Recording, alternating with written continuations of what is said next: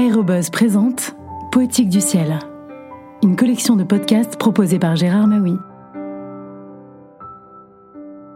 Bonjour. En 1931, le Graf Zeppelin, avec à son bord une mission scientifique, effectue un vol historique sans escale de cinq jours et quatre nuits aux confins du pôle Nord. Jeune reporter de 26 ans, Arthur Kessler est le seul représentant de la presse présent à bord pour rendre compte de l'expédition. Dans La Corde raide, son autobiographie, il revient sur ce voyage extraordinaire qui, selon ses propres mots, marqua le pinacle de sa carrière de journaliste. La Corde raide de Arthur Kessler a été publiée chez Kalman Levy en 1953. Nous partîmes le 24 juillet de la base de Zeppelin de Friedrichshafen sur le lac de Constance. Nous étions 56 hommes à bord.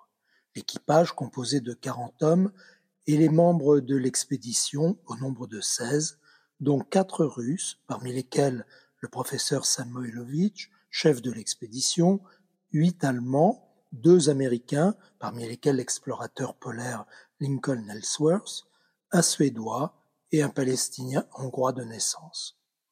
Nous n'avions pas emporté de vêtements de ville, considérés comme un poids inutile, et nous portions tous nos lourds uniformes polaires, par une température de 25 degrés à l'ombre, au grand amusement de plusieurs milliers de spectateurs accourus de tous les coins d'Allemagne et de Suisse pour assister à l'envol. L'envol du colosse est une expérience extraordinaire.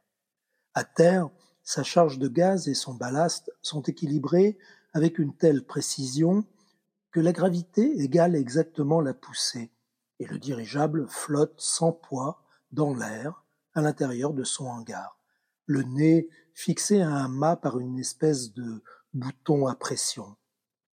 Lorsque nous fûmes tous montés à bord, un équipage d'une centaine d'hommes se mit à tirer la baleine flottante hors du hangar au moyen de cordes qui pendaient de la nacelle.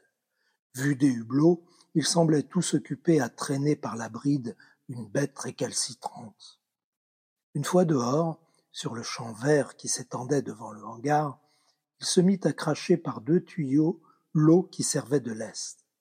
Un instant plus tard, l'équipe de rampants accomplit une manœuvre surprenante. Au commandement, les hommes lâchèrent les cordes et saisirent deux barres horizontales fixées au-dessous de la nacelle.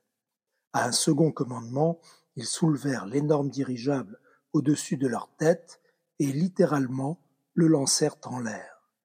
Le monstre eut un léger frémissement et continua à s'élever verticalement dans le ciel bleu à une telle vitesse que les rampants, le hangar, le champ et les rues se réduisirent en quelques secondes aux dimensions d'un village joujou. La poussée l'emportait à présent sur la gravité, ce lancement initial, qui avait presque l'air d'un jeu, avait suffi pour libérer le monstre et le faire s'élever comme une bulle d'air dans une mare à travers l'atmosphère. La sensation de cette montée rapide, silencieuse et sans effort, ou plutôt cette chute ascendante dans le ciel, est belle et grisante, c'est tout autre chose que l'inquiétant décollage à angle aigu de l'avion, accompagné par le grondement des moteurs, suivi du mouvement vertigineux de bascule de l'horizon. Le dirigeable, plus léger que l'air, s'élève dans un silence parfait, doucement, paisiblement, comme de sa propre volonté, et vous donne l'illusion complète de s'être libéré de ses liens, de la force de gravité terrestre. On flotte dans les cieux, suspendu à une énorme bulle de gaz. Ce n'est qu'à plus de 300 mètres d'altitude que les moteurs se mirent à fonctionner et que le dirigeable commença son vol horizontal.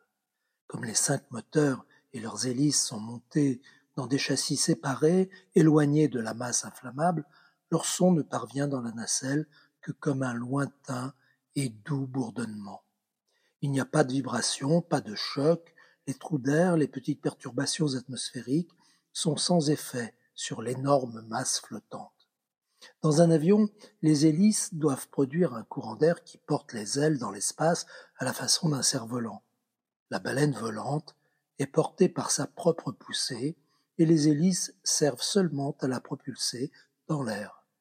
En fait, elle ne vole pas, elle nage, et si les cinq moteurs s'arrêtaient, elle continuerait à nager avec son espèce de bonne volonté éléphantine. Tous ces facteurs concourent à donner aux passagers de la gondole un sentiment de sécurité et une humeur détendue et contemplative si éloignée des voyages en avion.